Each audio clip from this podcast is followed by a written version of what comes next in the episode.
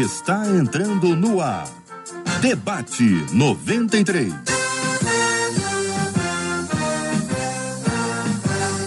Realização 93 FM. Um oferecimento Pleno News. Notícias de verdade e super compras. Aniversário com preço baixo e um carro por semana é no Super Compras. Apresentação J.R. Vargas. Alô, meu irmão. Alô, minha irmã. Ah, que fala. J.R. Vargas, estamos de volta, começando aqui mais uma super edição do nosso debate 93 de hoje. Que a bênção do Senhor repouse sobre a sua vida, sua casa, sua família, sobre todos os seus em nome de Jesus. Bom dia para ela, Marcela Bastos. Bom dia, J.R. Vargas. Bom dia aos nossos queridos ouvintes. Como é bom saber que a bondade e a misericórdia já estão, ó nos seguindo e nós vamos nessa certeza para mais um Super Debate 93. Bom dia aos nossos queridos debatedores já presentes aqui nas telas da 93 FM. Sejam todos igualmente bem-vindos. Uma alegria recebê-los aqui conosco hoje no programa. A juíza Juliana Cardoso, o pastor Rômulo Rodrigues, o pastor Sérgio Elias, aos três, a saudação em nome de toda a nossa 93 FM em nome de todos os nossos maravilhosos ouvintes que estão agora conosco conectados e assistindo com imagens do debate 93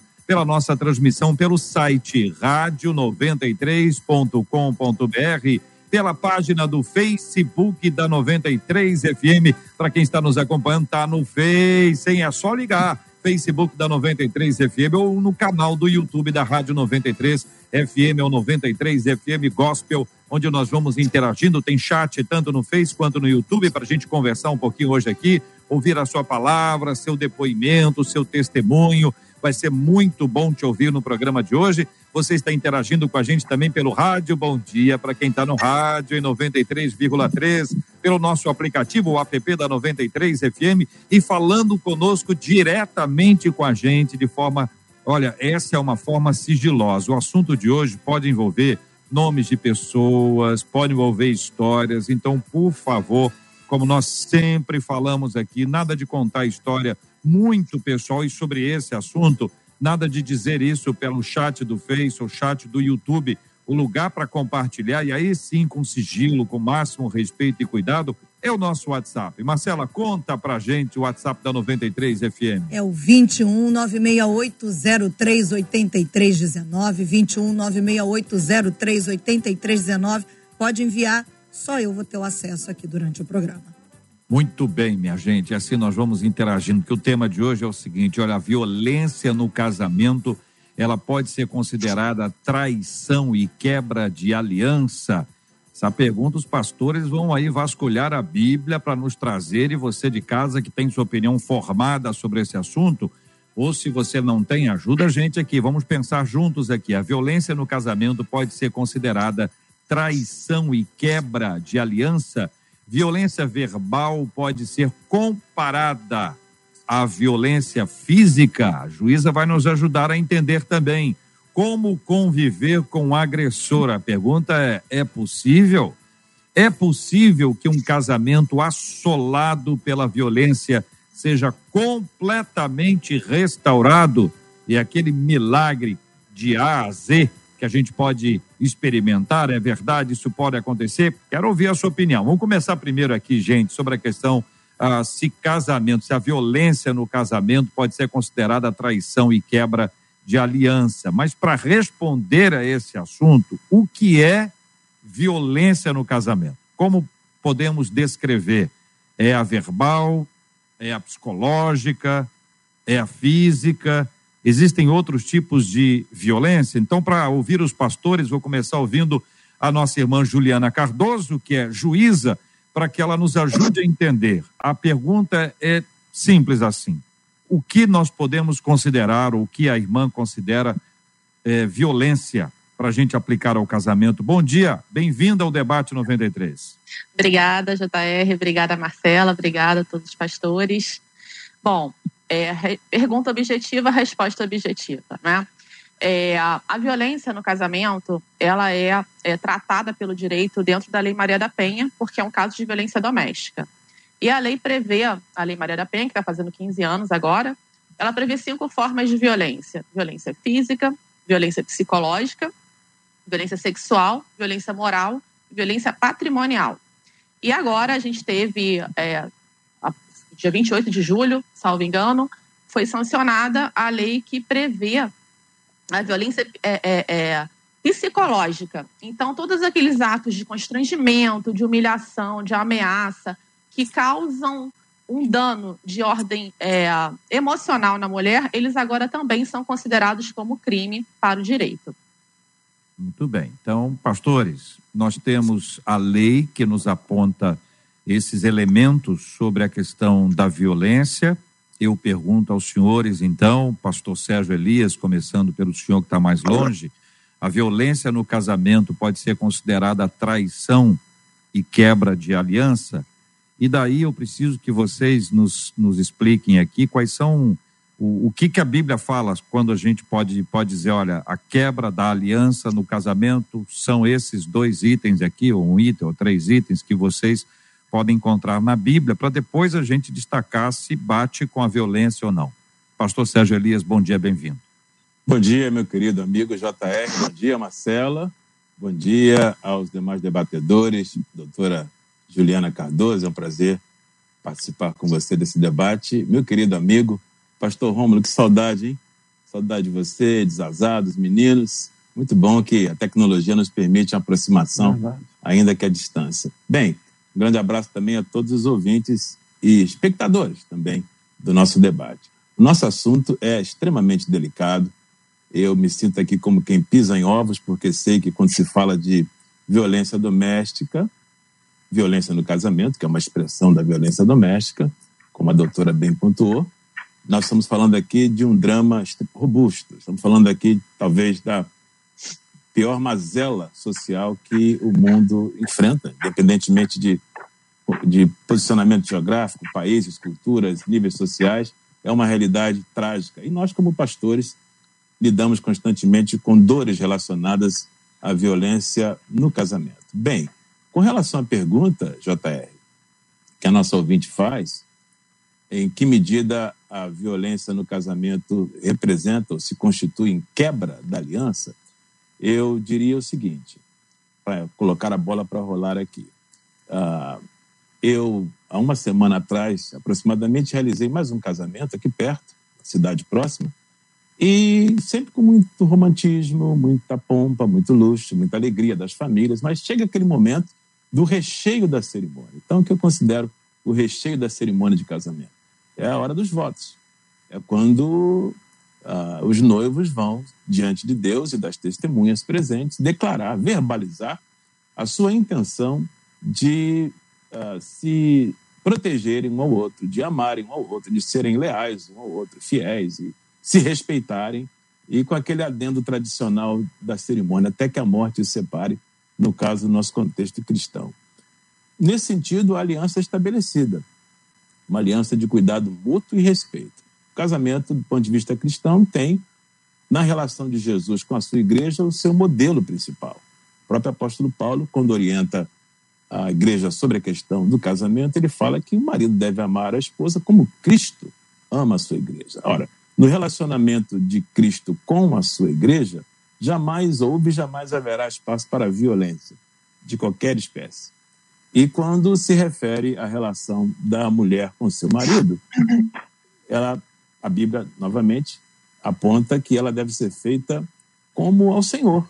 A mulher deve amar ao marido uh, respeitando em nome de Jesus. Então, novamente, não há espaço para violência no casamento do ponto de vista cristão. Ora, se há uma aliança que estabelece essa relação, quando a violência aparece no casamento, ela oferece sim, ao meu ver, ao meu juízo, uma quebra dessa aliança estabelecida. O desrespeito representa uma agressão à aliança estabelecida. E a agressão, seja física, verbal, sexual, psicológica ou, ou patrimonial, ela é um desrespeito, e nesse sentido eu vejo como quebra da aliança, sim.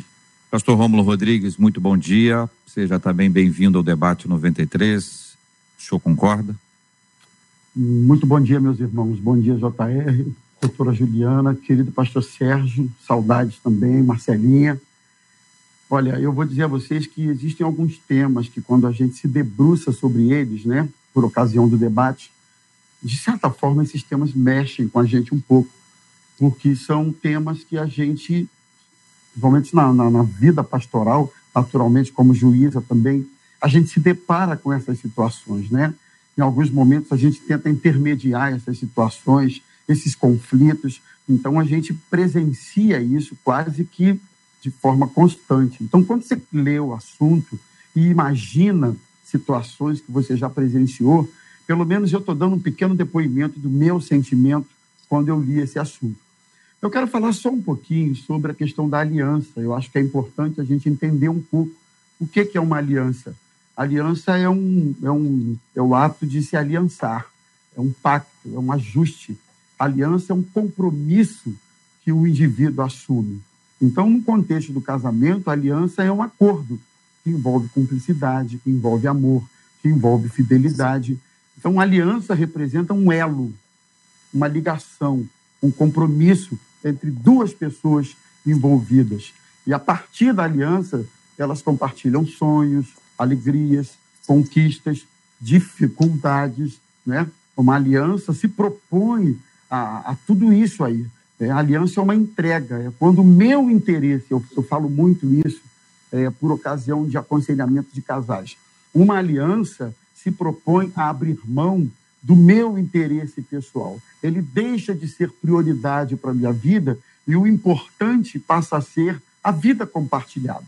Então, muitas pessoas quando se unem por ocasião do casamento e fazem essa aliança, eu tenho a impressão, pastores, é, depois de inúmeros casamentos realizados, que alguns noivos firmam uma aliança nesse contexto de casamento sem se darem conta da seriedade do que estão fazendo, né? Então é importante lembrar que uma aliança precisa ser espontânea, ninguém faz uma aliança forçadamente, de maneira obrigatória, uma aliança precisa ser bilateral, não existe aliança só de um lado, de uma parte, né? A aliança envolve partes interessadas num bem comum entre essas partes e a aliança precisa ser baseada em amor.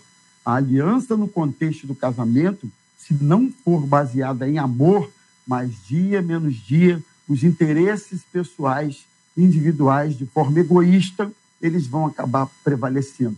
E eu me lembrei de um texto do apóstolo Paulo, no capítulo 3 do livro de Gálatas, que ele diz assim: ainda que uma aliança seja meramente humana, né, uma aliança entre um homem e uma mulher é uma aliança humana, mas assim mesmo, Paulo diz assim: uma vez ratificada essa aliança, ela não deve ser quebrada, não pode ser interrompida. Então, a aliança entre duas pessoas no contexto do casamento é coisa muito, mas muito séria. A violência, então, quebra essa aliança. A violência, obrigado, JR. A violência, então, ela vem ela, ela, ela se choca com os princípios que a gente destaca aqui, que configuram uma aliança bíblica. Hum. Então, com certeza. Doutora Juliana, nossa juíza presente no debate 93 de hoje, acostumada a lidar com toda sorte de violência doméstica, uma situação extremamente triste e que, naturalmente, com absoluta isenção e fundamentada na lei, precisa apresentar o veredito, né, o resultado de um trabalho bastante profundo e extenso. Na sua opinião, a violência no casamento pode ser considerada traição e quebra da aliança? Então, é, pela lei civil, né, a lei dispõe os deveres de ambos os cônjuges no casamento. Então, toda vez que eu vou é, é, fazer uma celebração de casamento, eu vou lá, a gente faz aqueles votos, né, de praxe e, e, e expõe quais são os deveres de ambos os cônjuges, que são fidelidade recíproca, vida em comum no domicílio conjugal, mútua assistência, sustento, guarda e educação dos filhos, além de respeito e consideração mútuos. Então, a partir do momento em que há um ato de violência é, seja em qual expressão é, esse ato se der, é, vai ser considerado, sim, uma quebra aí dos, do, dos deveres do casamento no aspecto civil, além de alguns atos de violência serem também considerados é, infrações penais, crimes. Ou seja, o homem, então, é, enfim, o homem ou a mulher, né, no caso, né, se quebrar um desses deveres, além de ter uma responsabilidade é, no âmbito civil, há também a possibilidade de uma, uma, uma é, responsabilização no âmbito criminal. Então, por exemplo, uma traição, ela além de quebrar um dever do casamento, há a possibilidade de uma reparação, de uma, de uma, uma compensação pecuniária por aquele fato. E também ainda os casos de violência, que tem várias expressões. Eu tenho. É, é, meu trabalho é com isso, né? Diário. É, toda semana a gente vê inúmeros casos de violência é, inclusive dentro também é, de pessoas é, é, cristãs dentro da igreja, né? Realmente é algo assim que tem que ser pensado esse esse número assustador da violência doméstica dentro das igrejas, mas de forma inequívoca a violência ela quebra sim aí os deveres é, conjugais previstos na lei civil. A violência verbal pode ser considerada, pelo que eu entendi da sua fala inicial, é, ela pode ser comparada à violência física ou ela integra esse conjunto de violências ou de expressões de violência? Ou ela pode ser, de fato, equiparada, comparada à violência física? Veja bem, a lei prevê tratamentos é, é, distintos para as, mais é, é, diversas formas de violência. Então, por exemplo, a violência física, em regra, ela é expressada lá pelo artigo 129, tá, do Código Penal. E agora a gente tem um tratamento mais rigoroso ainda para essa questão da violência física. É, o presidente Bolsonaro sancionou a lei há pouco tempo, em que aumenta aí a pena mínima, tá? Antigamente a pena era de três meses, agora essa pena passou para um ano, de um a quatro anos de reclusão.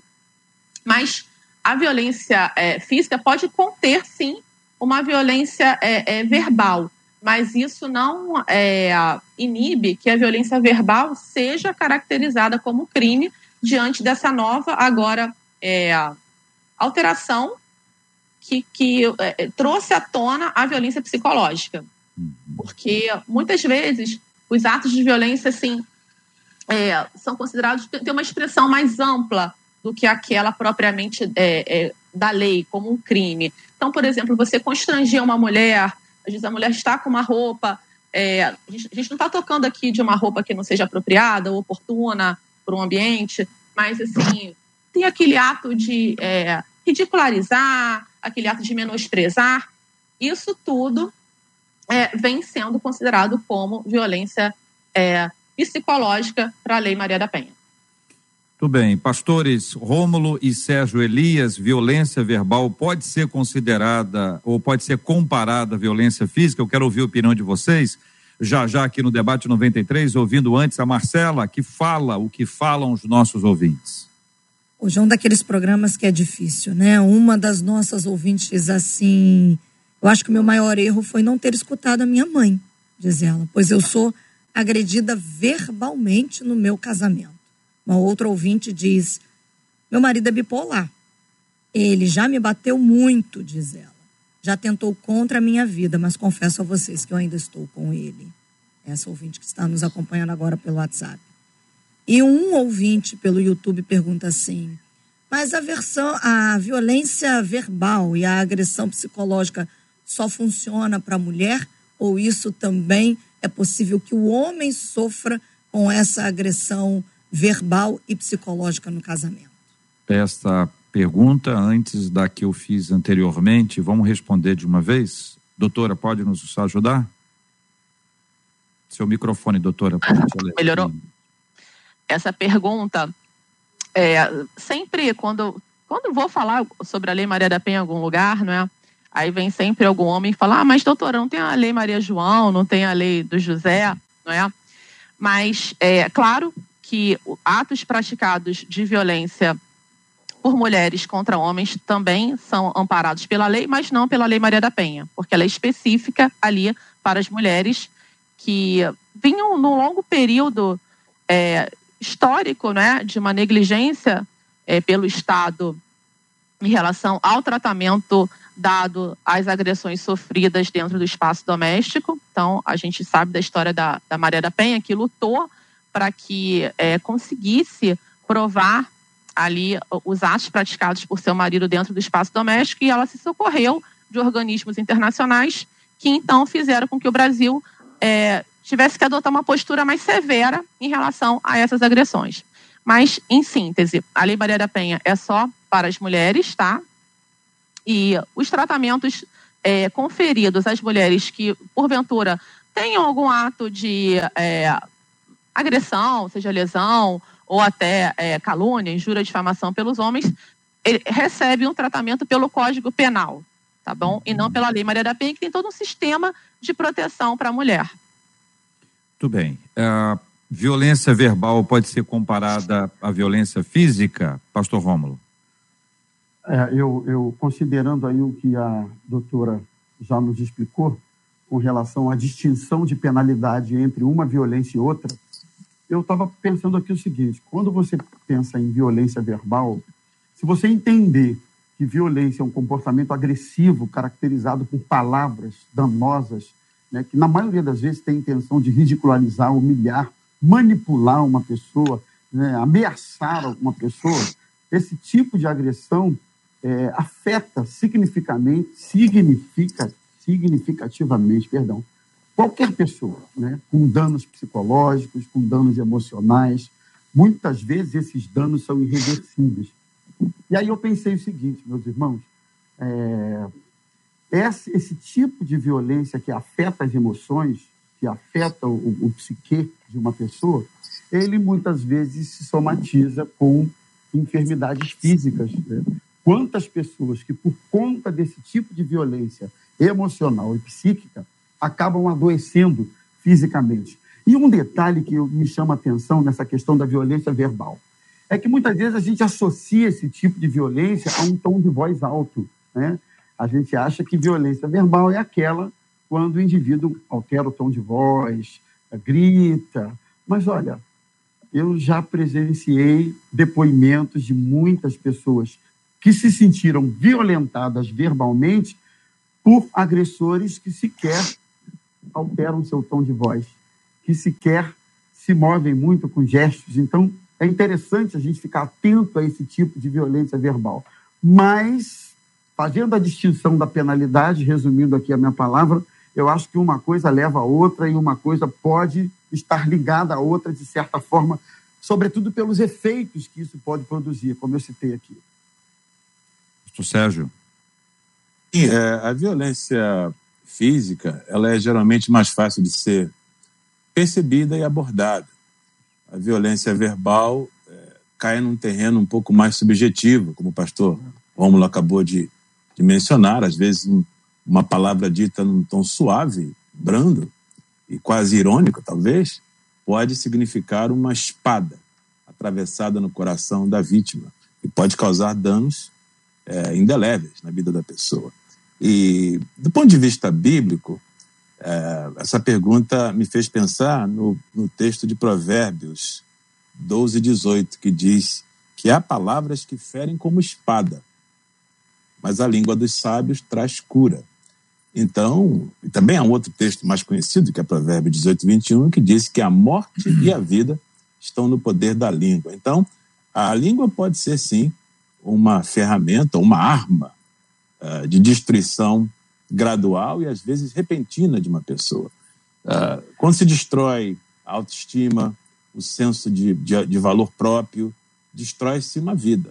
E a gente lida com dor o tempo todo, pastores, advogados, juízes, a dor visita os tribunais, visita os gabinetes pastorais, visita a nossa prática constantemente. E muitas vezes essa dor tem origem numa agressão verbal. E, e por esse motivo eu digo sim, eu diria que a, a, violência verbal pode sim ser comparada à violência física, talvez não no seu enquadramento legal. E a doutora Juliana seria a pessoa apropriada para nos ajudar nesse sentido. Mas do ponto de vista dos danos que isso pode causar na vida de uma pessoa, eu vejo equiparação sim. Nós temos um processo complicado quando a gente trata de violência verbal, que existem culturas completamente diferentes, né? Há famílias que se tratam com doçura e amor. Há outras que é de espantar. Há culturas é, bem diferentes no país, onde o tom de voz é um tom agressivo, mas não é agressão. É só o tom de voz. As pessoas que ouvem e que, que, que estão integradas, inseridas, mergulhadas, elas não se sentem e nem se sentem agredidas e nem agredido, mas quem os vê, quem os acompanha, fica assustado. Como definir esse assunto? Como a gente observar e falar assim, olha, essa é uma questão cultural, foi criado desse jeito. Como a mulher ou o homem pode se posicionar e dizer assim, eu não gostei disso. Isso para mim não está bom. Como a pessoa descobre que está sendo envolvida ou envolvido numa família em que estes hábitos são absolutamente comuns, corriqueiros. Como distinguir, como tratar, como curar esse tipo de posicionamento que ninguém aguenta, mas alguns estão passando exatamente isso aqui agora. Sei e quero encorajar os nossos ouvintes a compartilharem com a gente, pelo WhatsApp, palavras, expressões que têm machucado você, ou que você já usou e hoje, pela graça de Deus, é uma pessoa nova, mudou o seu comportamento, está absolutamente arrependido, arrependida de ter dito essas palavras, ou hoje mesmo está sendo confrontado com esse tema com cautela. Veja, olha o tom de voz. Acompanhe o nosso tom de voz aqui, todos nós, pausado, pensativo, é para conduzir você à mudança. E é isso que a gente espera, que haja mudança. Compartilhe com a gente pelo nosso WhatsApp, Marcela. Conta aí o número do nosso WhatsApp, por favor. 21 96803 8319. Muito bem. Por esse WhatsApp, você está participando com a gente. Eu quero dar aqui uma pequena pausa para anunciar a você que o aniversário da Rede Super Compras é um grande sucesso. Está bombando, bombando nas redes e bombando nas lojas. E ontem aconteceu o sorteio do primeiro carro zero quilômetro. E o ganhador, atenção, ganhador do primeiro carro zero quilômetro dessa grande promoção da rede Super Compras foi o Gelson de Negro Coelho. Gelson de Negro Coelho foi o grande ganhador. Parabéns, Gelson! Ele fez a compra na loja de Vargem Pequena e é o, é o primeiro ganhador é, desse carro zero quilômetro aqui. Toda semana tem, toda semana tem. Na próxima segunda-feira tem um sorteio do segundo carro que pode ser seu. Aproveite as ofertas do aniversário Super Compras e garanta já o seu cupom e assim participe do sorteio também. Seja bem-vindo à Rede Super Compras e Rede Super Compras. Seja bem-vinda ao Debate 93. Parabéns e um alô carinhoso aqui, um abraço para Gelson de Negro Coelho e sua família, todo mundo feliz da vida a bordo desse carro zero quilômetro, ele que é o primeiro ganhador dessa grande festa que é o aniversário da Rede Super Compras.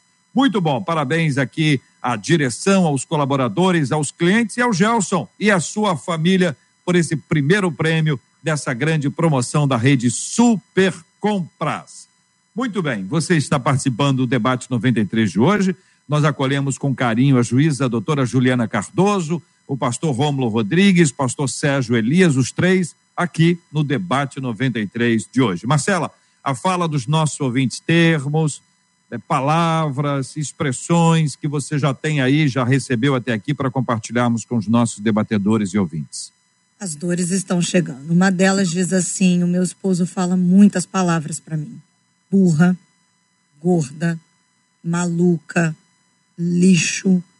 Tenho filhos pequenos, não trabalho, ando triste demais. Estou muito ferida. E depois de tudo isso, ele age como se nada tivesse acontecido. Uma, já uma outra ouvinte, ela já conta pelo tipo de agressão física que chegou. Ela disse, começou com, com as agressões verbais. Até que chegou um ponto em que eu, grávida, ele tentou jogar água quente para pegar na minha barriga. Eu estava grávida de três meses. Pegou na minha perna, diz ela. Não suportei. Me separei Diz ela, fiz a denúncia na Lei Maria da Penha e hoje Graças a Deus, eu e meu filho estamos vivos. Diz ela, tem uma marca na coxa, mas pelo menos estamos vivos. Pastor Sérgio Elias.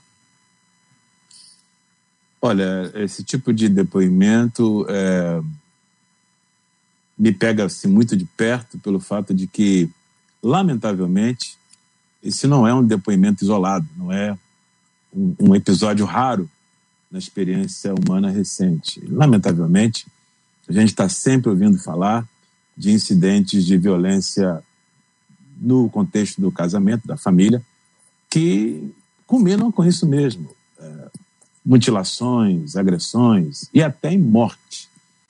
Então, uh, eu, eu tenho muita dificuldade de lidar com esse tema porque, ao longo da minha experiência pastoral, eu acredito que não é diferente com meu querido companheiro, pastor Romulo, e não é diferente com a doutora Juliana, no seu âmbito de atendimento a questões no âmbito jurídico, a gente ouve esses relatos o tempo todo.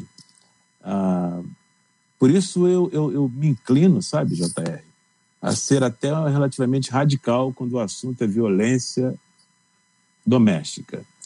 Um, quando você mencionou, eu acho que a pergunta vai, vai ser levantada na sequência, mas quando se mencionou a questão de como se conviver, é, é, ou é possível conviver, como conviver com o agressor? Essa é pergunta. Desculpe se eu estou colocando os carros à frente dos bois, mas depoimento que a, que a Marcela acabou de citar me faz pensar nisso. É, ao meu juízo, não se convive com o agressor. Não se convive. Não se convive com o risco de destruição gradual da estrutura emocional e até de morte. Ah, eu sei que falo isso assim para uma audiência muito vasta, que a 93 tem, e talvez algumas pessoas muito preciosas, mulheres, possivelmente, estejam pensando, ora, mas eles falam isso porque não sabem o que eu passo, não conhecem o meu contexto, são pastores, talvez bem, certamente bem casados, uma juíza de uma vida bem estabelecida. Enfim, essa gente não sabe que eu não tenho outra escolha a não ser conviver com o agressor, porque eu dependo dele para pôr uma mesa, dependo dele para manter o teto sobre a minha cabeça, eu não tenho saída, eu preciso conviver. E algumas até fazem isso em nome da fé. Em nome de Jesus, em nome da esperança de um milagre de restauração. Olha, eu nesse sentido eu sou extremamente radical. Não se convive com o agressor. Talvez alguma irmã querida, uma mulher preciosa pergunte: mas então o que, é que eu faço?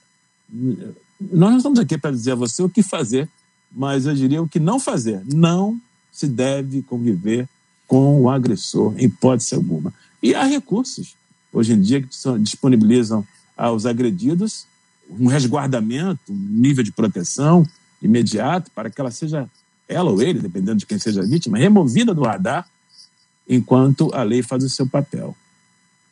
Pastor Rômulo, é, doutora que, Juliana também na sequência, por favor. O que a gente, o que a gente presencia no dia a dia da, da vida pastoral é que há muitas pessoas que que, que sustentam esse tipo de relação, que suportam esse tipo de relação, primeiro em nome de uma expectativa de mudança. Eu já ouvi isso, sobretudo de esposas, várias vezes. Mas, pastor, é, pode ser que ele mude. Às vezes, em algum momento, esse agressor dá algum sinal de mudança, algum indício de que vai mudar, e aquilo, para a pessoa agredida, é, uma, é um combustível, é uma expectativa, é uma esperança gigante de que não, agora ele muda, agora finalmente haverá uma mudança na vida dele. Então, assim, é, é, essa tem sido uma das razões. E eu, sinceramente, eu não acredito em mudanças a não ser que seja pelo poder do Evangelho. Tá? O poder do Evangelho, ele sim, ele, ele viabiliza mudanças no caráter, no comportamento, nas atitudes, por aí eu até vou. Agora, se não for pelo poder do Evangelho, e por sinal, se pelo Evangelho tem que haver frutos, frutos concretos, visíveis de que essas mudanças estão acontecendo. Mas eu também percebo pessoas que, que suportam esse tipo de, de, de situação, dependência, né? O pastor Sérgio já falou a respeito disso. Há muitas pessoas que, por dependerem financeiramente do esposo, seguram esse tipo de situação. Eu já, já é, talvez essa seja também uma das mais comuns. Preservação da família, Tem gente que tem vergonha de, de denunciar, tem, tem vergonha de dizer para o familiar que está sofrendo é, certos tipos de agressão, né? Mas eu diria o seguinte: seja como for a forma de violência que você esteja sofrendo, o caminho da denúncia ah, ainda me parece um caminho bastante, bastante necessário nessas horas, né? A lei hoje, a doutora já ressaltou muito bem, a lei protege as mulheres e, e se levada adiante essa denúncia, o, o, o, o indivíduo que está cometendo tal crime, de alguma forma, ele vai ser penalizado. Agora, tem que haver a denúncia. Né? Às vezes, o receio da denúncia, a vergonha da denúncia, a timidez da denúncia, enfim, a, acaba fazendo com que a pessoa não leve isso adiante. Então, eu, eu, eu sustentaria isso aqui, é, uhum. estimularia, denuncie, sim, dependendo da forma, da intensidade, do tipo de violência que você esteja vivendo, enfrentando, é preciso fazer a denúncia. Tem que fazer a denúncia à família, tem que fazer, os familiares precisam saber desse, dessa situação, né? Quantas pessoas eu vejo escondendo isso da família? Então, a denúncia precisa ser levada muito a sério. Uhum. Doutora. Então, é, são vários pontos aqui que eu tenho, tenho estou aqui é, é, é articulando para a gente é, tocar e aproveitar esse espaço aqui é, primeiro ponto, quando a Marcela mencionou aí que o meu ouvinte tinha dito que uh, ele chamava de feia, burra, isso, e a outra, salvo melhor juízo, acabou falando que as, as é, agressões foram é, aumentando. É, duas características muito importantes da violência doméstica são a escalada, ou seja, é, um feminicídio, que é a expressão máxima da violência contra a mulher, ele não acontece do dia para a noite, ele acontece a partir de pequenas agressões que vão evoluindo dia a dia.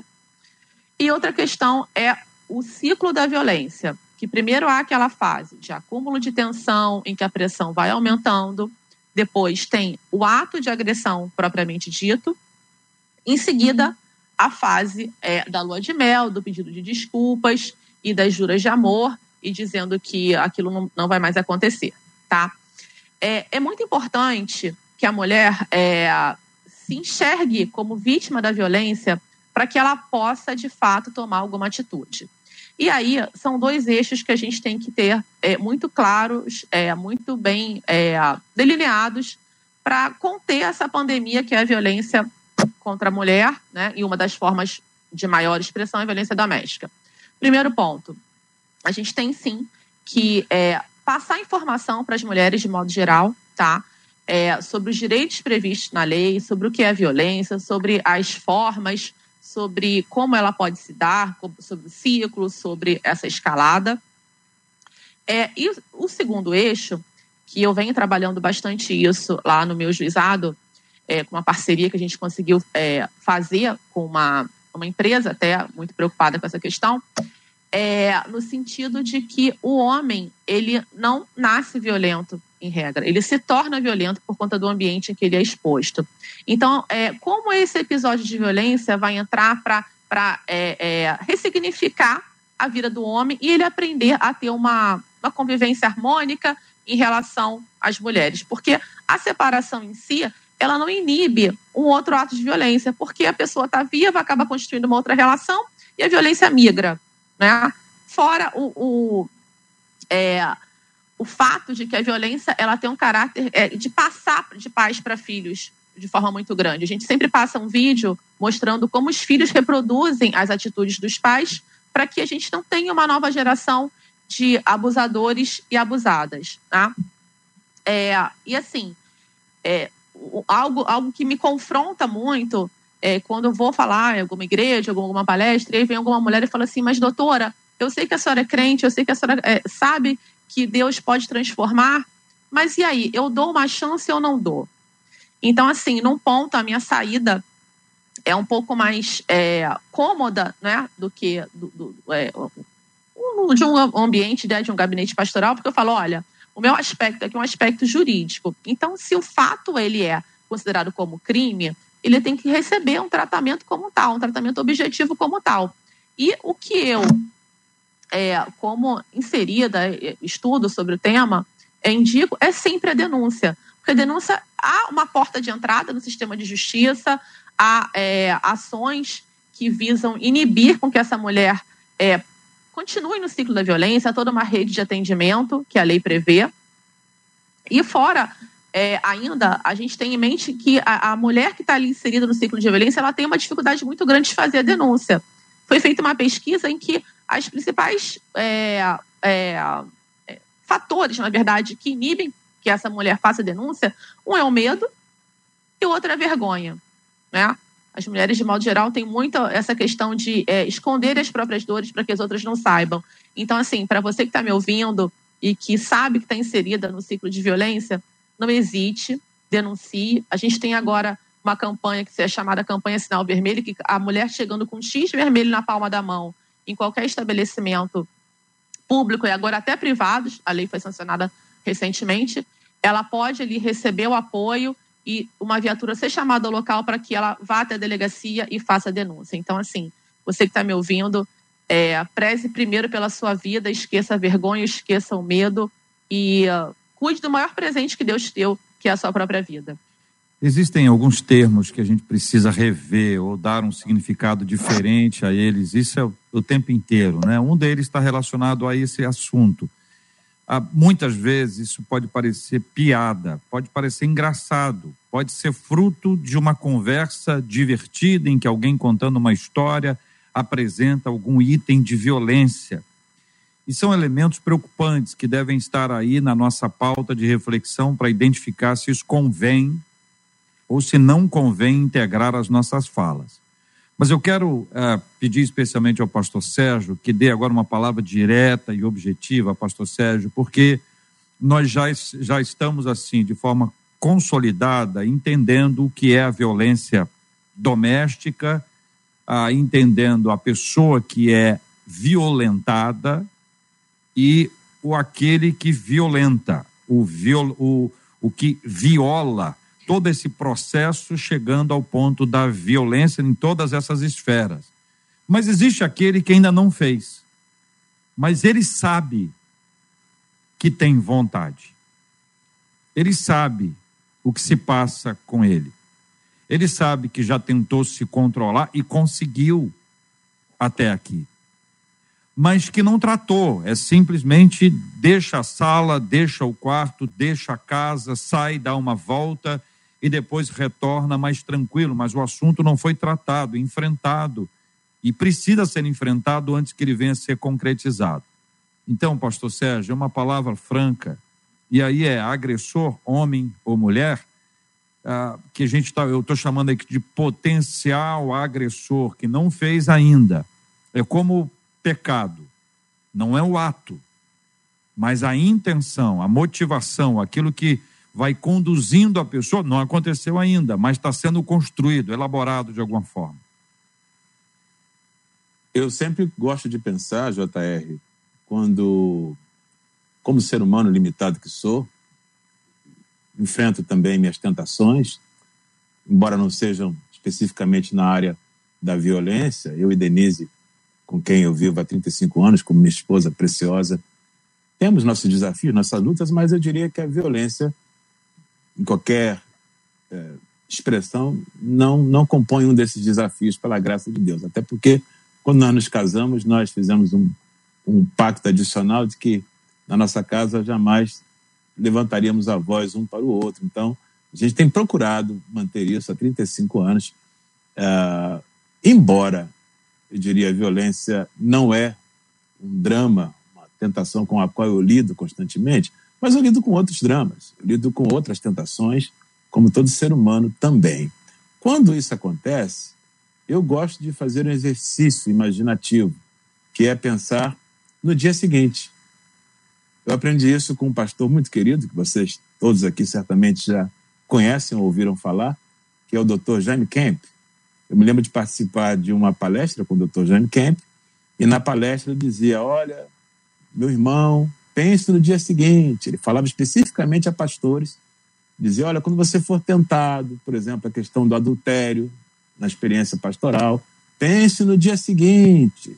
Não pense no momento do impulso, das razões que você pode agasalhar na sua alma para cometer aquele pecado. Pense quando o, o, o frison acabar, quando, quando a emoção passar, quando você tiver que olhar nos olhos da sua esposa e vê-la destruída pelo seu adultério, quando você tiver de explicar isso para os seus filhos, explicar para os seus filhos por que o papai agora não vai mais pregar na igreja aos domingos, o que, que aconteceu, pense no dia seguinte, pense em ter que reunir a sua igreja querida e ter que pedir perdão e explicar e resignar a sua vocação. E isso entrou em mim, JR, de uma maneira tão profunda que eu acredito que o dia seguinte, pensar nas consequências, pode não ser tudo na lida com, com a tentação. Mas eu diria esse meu amigo, que está agora aí sintonizado no nosso debate, esse homem, e um papo aqui de homem para homem. Olha, meu querido, pense no dia seguinte.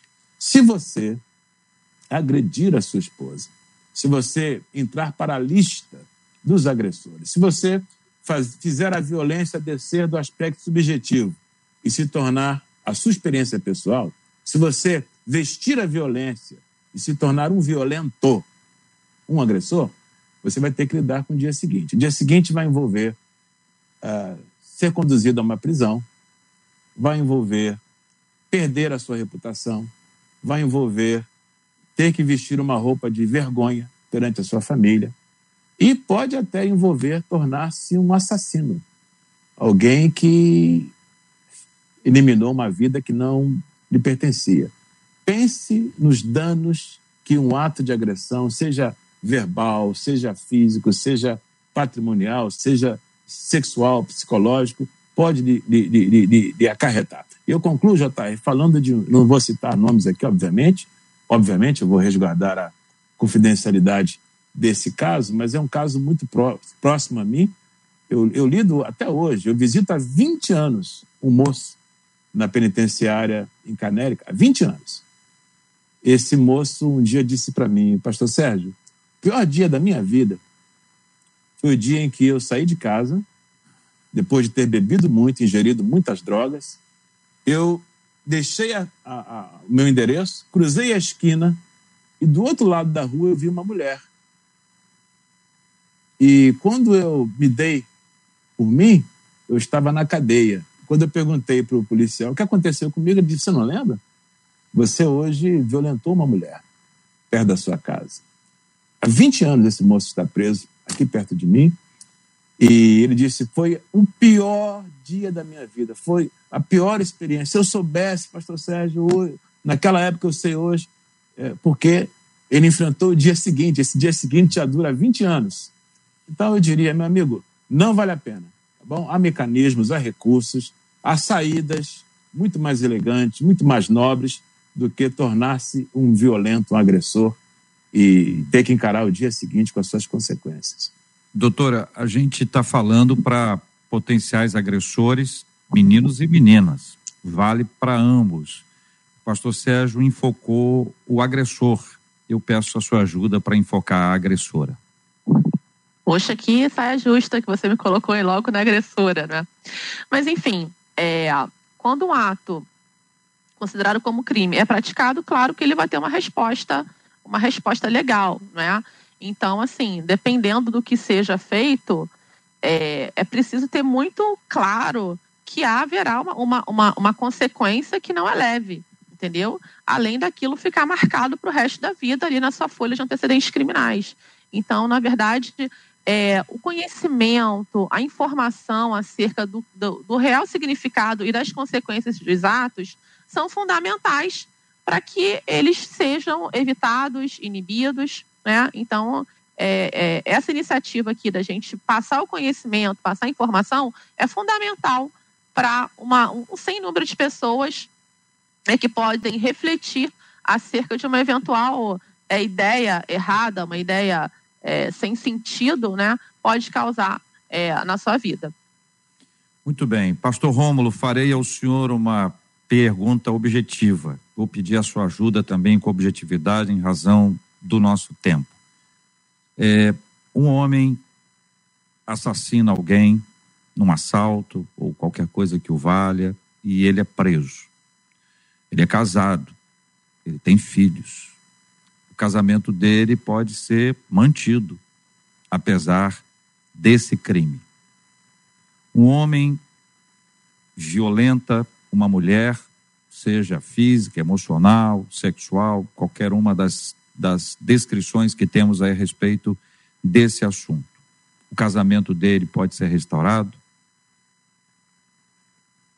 Olha, queridos, eu, eu acredito sim na possibilidade de restauração de qualquer conflito que haja, dos piores que a gente possa imaginar.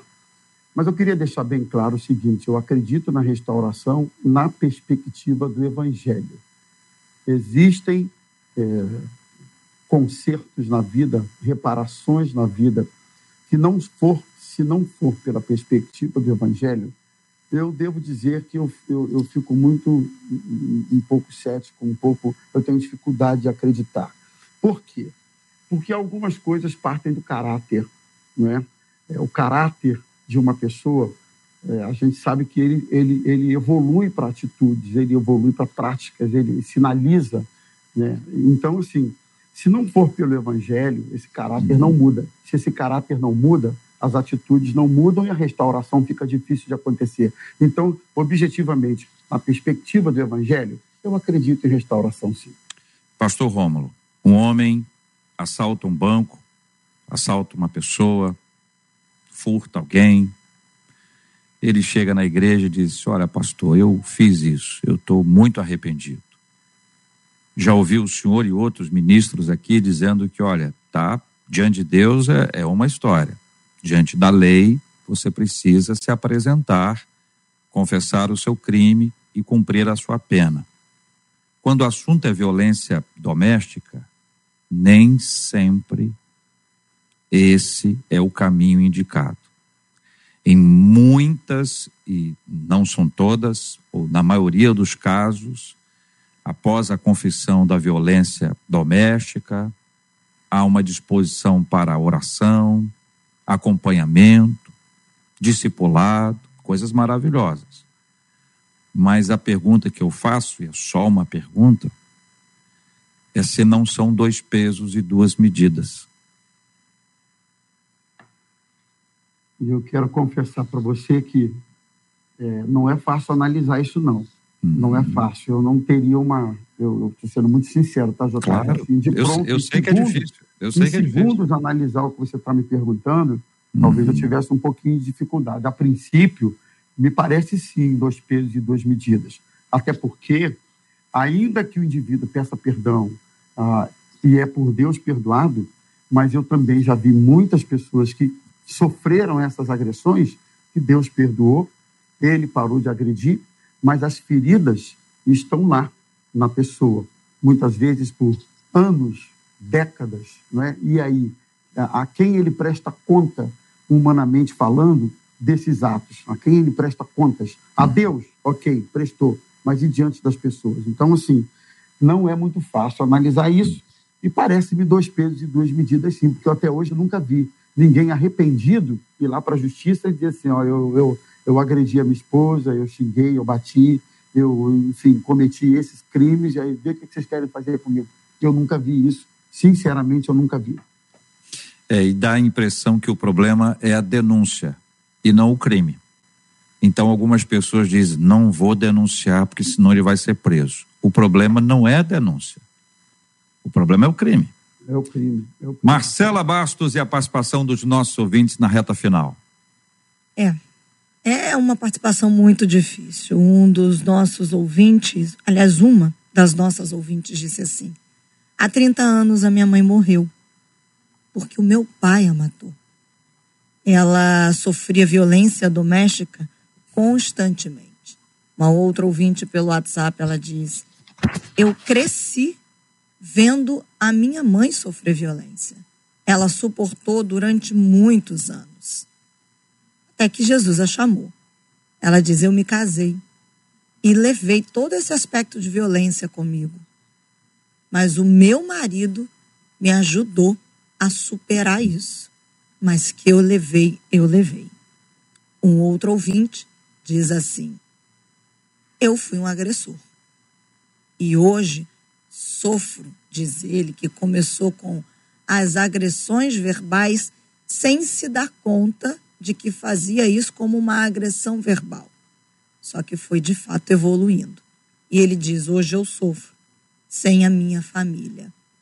Então, nós estamos aqui sendo acompanhados por mulheres que estão dizendo de todas as agressões. As agressões verbais são terríveis, são as mais inimagináveis que surgiram aqui pelo WhatsApp.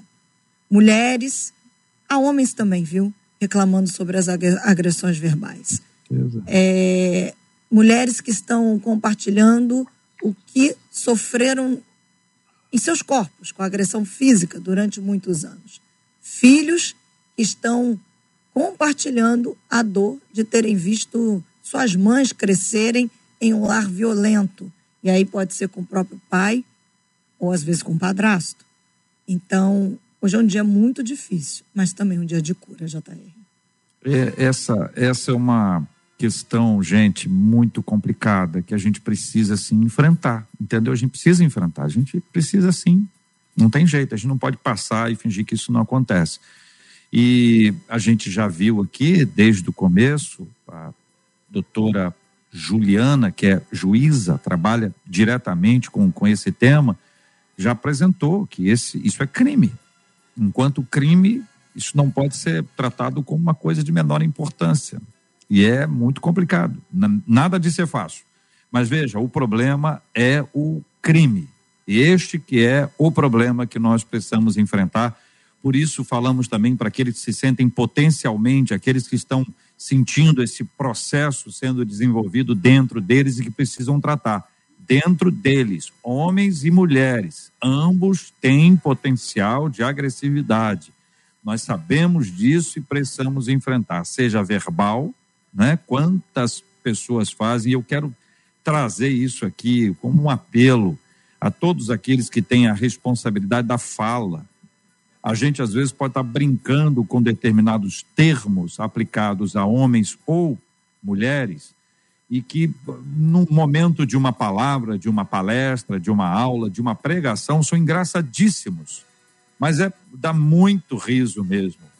Mas pode ser que você esteja machucando alguém com toda essa história. É incrível como as coisas ganham significado diferente. Eu, por exemplo, já disse já ouvi muita gente dizendo assim: isso aí é o câncer da igreja, é o câncer da igreja. E depois que eu tive câncer, todas as vezes que eu ouço isso, me faz mal. Me faz mal. Então é, é importante que a gente dê um significado novo. Existem palavras, existem. Marcela, abaixa só um pouquinho.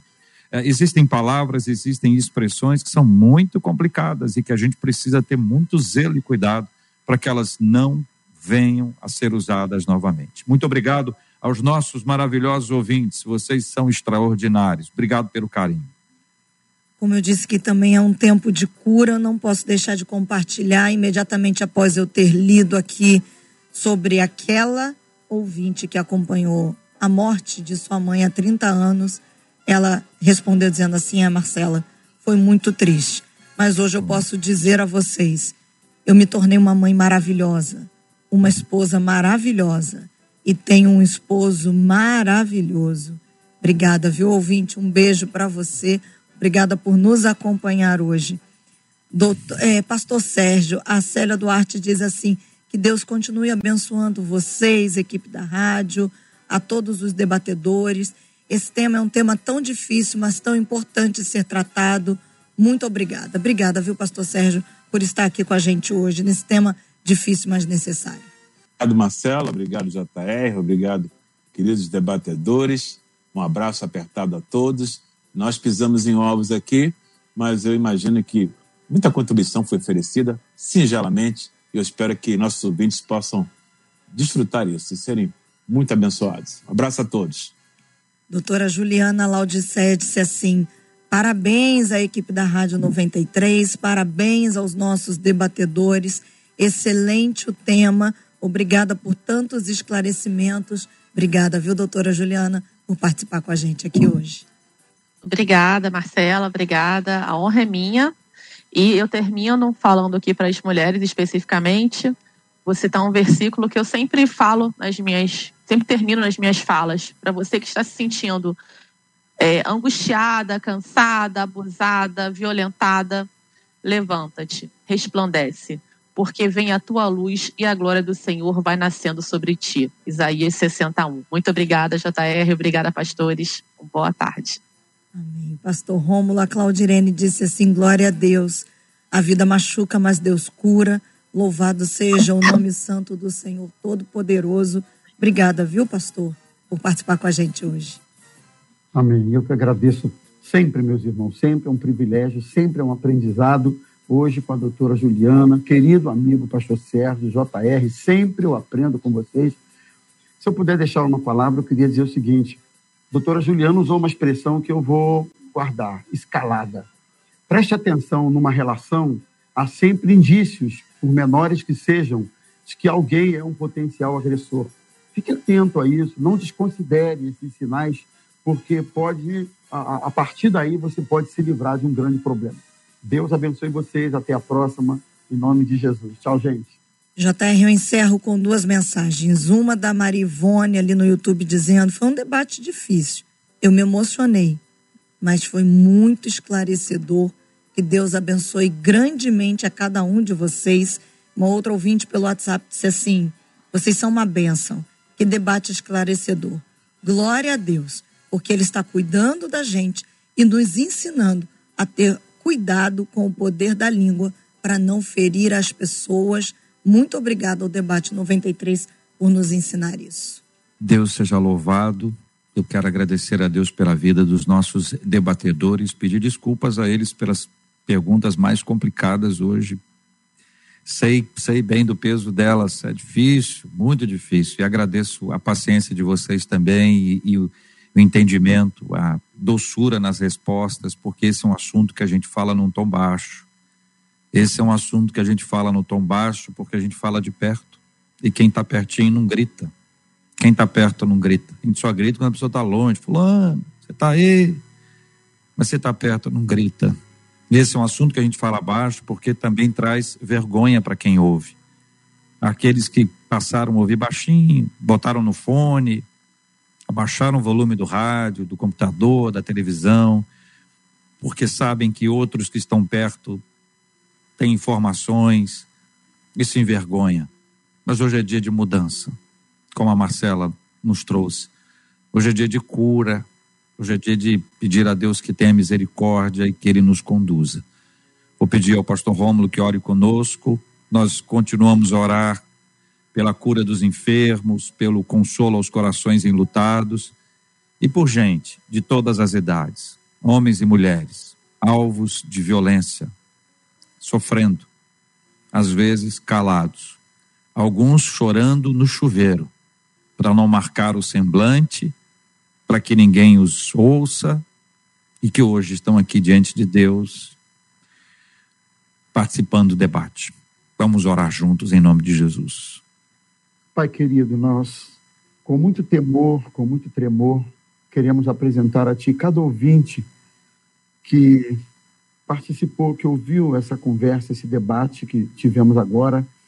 Nós não temos ideia, Senhor, do alcance, não temos ideia dos dramas, apenas ouvimos alguns, mas nós sabemos que eles vão muito além do que nós ouvimos. Mas nós te pedimos que o teu braço forte possa envolver cada pessoa. Onde esse debate, onde esse programa chegou hoje, que de alguma forma possa haver cura, como nós ouvimos aí no depoimento, que de alguma forma possa haver restauração, Senhor. E como dissemos aqui, tu és poderoso para isso. Tu és poderoso para promover restauração de relacionamentos, de casais, que o teu braço forte possa alcançar pessoas feridas e machucadas por conta do que falamos hoje. Obrigado por cada integrante, doutora Juliana, obrigado pelo pastor Sérgio, JR, Marcelinha, pela rádio e por esse veículo com potencial gigante de alcançar e abençoar pessoas. Fica aqui nossa gratidão e nosso louvor, em nome de Jesus. Amém. Que Deus te abençoe. Você acabou de ouvir Debate 93.